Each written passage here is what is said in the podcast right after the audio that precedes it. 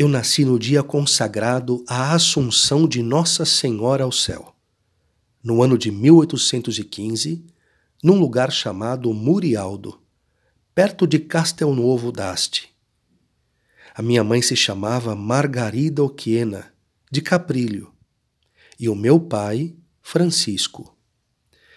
Eram camponeses que, com um duro trabalho, ganhavam honestamente o pão de cada dia.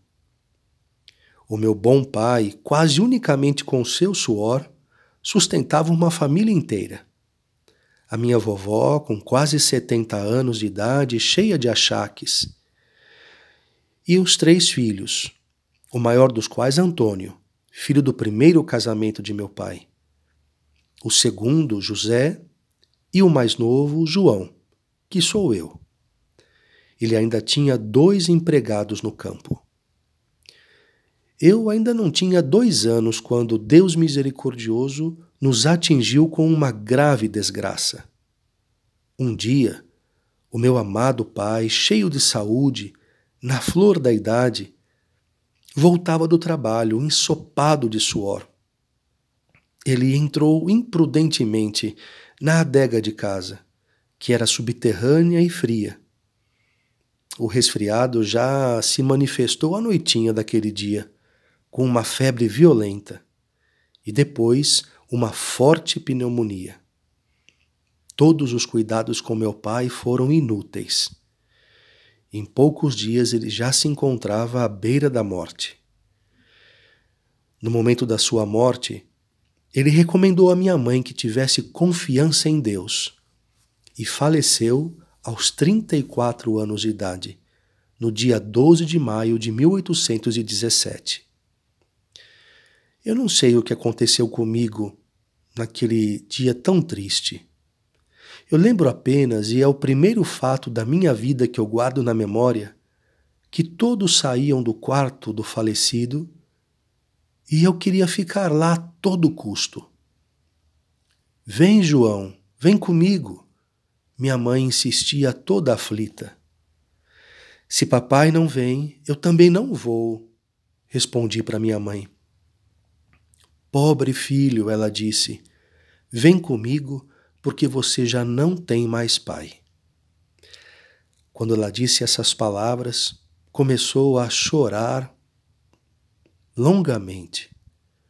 Ela me tomou pela mão e me levou para fora. E eu chorava porque via minha mãe chorar. É que naquela idade eu não podia compreender como era triste perder um pai. Esse acontecimento deixou a minha família profundamente triste. Ainda mais era necessário continuar alimentando cinco pessoas. E as colheitas daquele ano, que era o nosso único recurso, falharam por conta de uma terrível seca. Os alimentos chegaram a ficar muito caros. Algumas testemunhas me afirmam que naquela época os mendigos pediam um pouco de farelo para poder completar o alimento. Nos campos foram encontradas pessoas mortas com a boca cheia de capim, com o qual tentavam matar a fome. Mamãe me contou várias vezes que ela alimentou a família enquanto ela pôde. Depois, deu dinheiro a um vizinho chamado Bernardo para que ele fosse à procura de alimentos. Ele percorreu diversos mercados e não encontrou nada, mesmo que custasse muito caro. Voltou dois dias depois, pelo anoitecer. Ele era aguardado ansiosamente por todos nós. Quando ele disse que só trazia o dinheiro de volta, nós ficamos com muito medo porque, como nós tínhamos comido muito pouco naquele dia, nós tínhamos temor do que seria a fome naquela noite. Sem perder a coragem, mamãe foi pedir emprestado aos vizinhos algo para comer e não encontrou quem a pudesse ajudar. Então ela disse: Meu marido me disse ao morrer que eu tivesse confiança em Deus ela nos chamou, pediu que nós nos ajoelhássemos e rezou. E depois daquela oração, ela se levantou e disse: Em casos extremos, deve-se empregar meios extremos. Então ela foi ao estábulo, juntamente com o senhor Bernardo, e matou um bezerro. Cozinhou com toda a pressa uma parte dele e assim pôde satisfazer a fome da nossa família. Dias mais tarde, foi possível encontrar cereais a preços, é verdade, muito caros, trazidos de povoados distantes.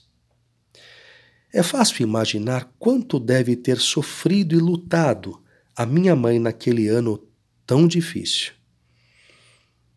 Mas com um trabalho incansável, com muita economia, economizando até nas pequeninas coisas, e com alguma ajuda providencial, ela conseguiu superar aquela crise.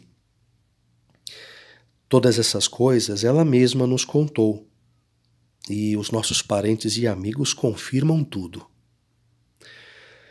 Passada essa terrível penúria e quando a situação econômica melhorou, mamãe recebeu uma proposta de casamento bem interessante. Mas ela respondeu: Deus me deu um marido e me tirou. Ao morrer, ele me deixou três filhos. E eu seria uma mãe cruel se eu os abandonasse justamente quando mais precisam de mim. Insistiram com ela, dizendo que os filhos poderiam ser confiados a um cuidador que poderia cuidar muito bem deles. Um cuidador, respondeu minha mãe, é um amigo, ao passo que eu sou a mãe dos meus filhos. Não os abandonarei jamais, ainda que me oferecessem todo o ouro do mundo. O seu maior cuidado foi instruir os filhos na religião, torná-los obedientes e ocupá-los em coisas compatíveis com a idade que tinham. Quando eu era pequenino, ela mesma me ensinou as orações. Quando pude juntar-me aos meus irmãos, ela me fazia ajoelhar com eles de manhã e de noite, e juntos nós rezávamos. Eu me lembro de que ela mesma me preparou para fazer a primeira confissão. Me acompanhou à igreja, se confessou antes de mim, me apresentou ao confessor e depois me ajudou a fazer a ação de graças. Ela continuou a me ajudar até que ela me julgou capaz de sozinho me confessar com dignidade. Assim, cheguei aos nove anos de idade. Mamãe queria me enviar para a escola, mas ela se preocupava com a distância, já que a escola mais próxima ficava a cinco quilômetros. O meu irmão Antônio não gostava nada da ideia de minha ida ao colégio. Ele chegou até a me atacar. Então minha mãe chegou a uma solução. Durante o inverno, eu iria à escola do pequeno povoado de Caprilho, onde eu pude aprender a ler e a escrever. O meu professor era um padre muito piedoso. Se chamava José Delacqua. Foi muito atencioso comigo, interessando-se pela minha instrução e, mais ainda, pela minha educação cristã. Durante o verão, eu contentaria o meu irmão e trabalharia no campo.